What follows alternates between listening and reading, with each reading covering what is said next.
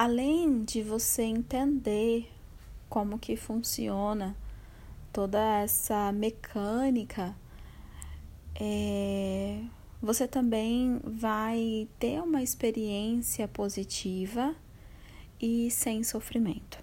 Então, o que eu quero estar tá passando aqui para vocês é por que, que a expressão vocal ela é muito importante durante o trabalho de parto, mas não só a expressão vocal. Na verdade, é a correta expressão vocal. É como você vai fazer isso e o porquê que te ajuda. Que antes da gente é, fazer a prática, a gente precisa entender o porquê. Então é exatamente sobre isso que eu vou falar. Existe uma diferença entre você utilizar a expressão vocal de maneira consciente e inconsciente. Como que seria essa maneira inconsciente? Lembrando que, desde o que eu falei lá no começo, eu não gosto de encaixotar as coisas, mas de uma maneira lógica e óbvia, tá? De acordo também com o que acontece no nosso corpo, a maneira inconsciente seria de você gritar. É claro que você pode gritar, você pode estar fazendo o que você quiser e o que você sentir vontade no seu trabalho de parto. O trabalho de parto ele é seu, mas tem algumas coisinhas assim que você poderia entender e poderia praticar para te ajudar, para ser melhor, né? Para facilitar. E é sobre isso que eu vou falar também. Então, quando a gente grita, só para você entender o que, que acontece né, com o nosso corpo quando a gente grita.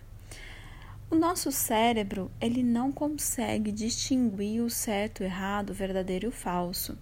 Todo tipo de pensamento, sentimento e ação, para ele é real. E na verdade é real, né? Se você está pensando, se você está fazendo, se você está sentindo, é real.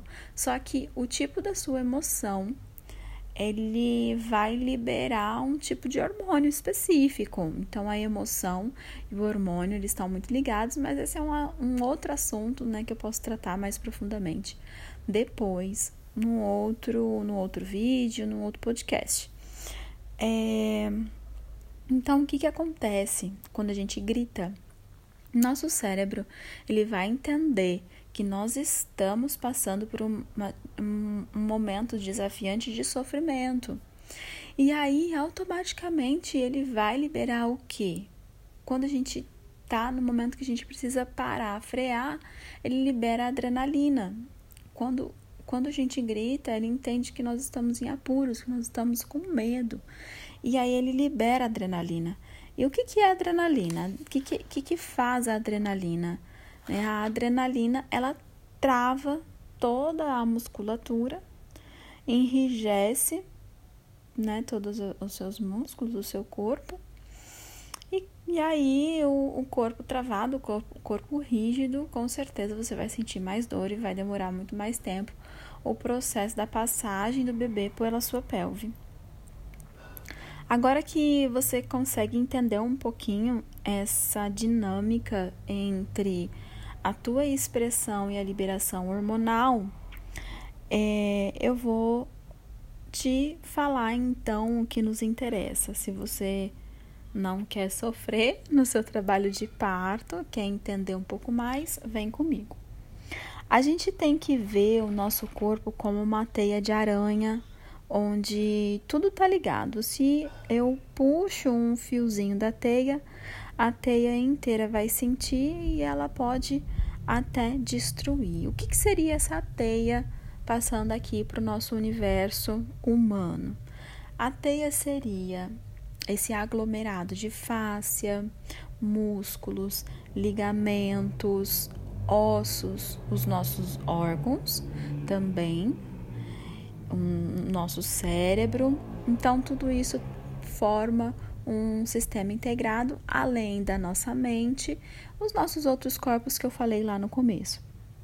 Então, todo esse sistema, eles têm as suas ligações direta e indiretamente. E esse também é um outro assunto que eu posso tratar com mais profundidade, caso vocês queiram.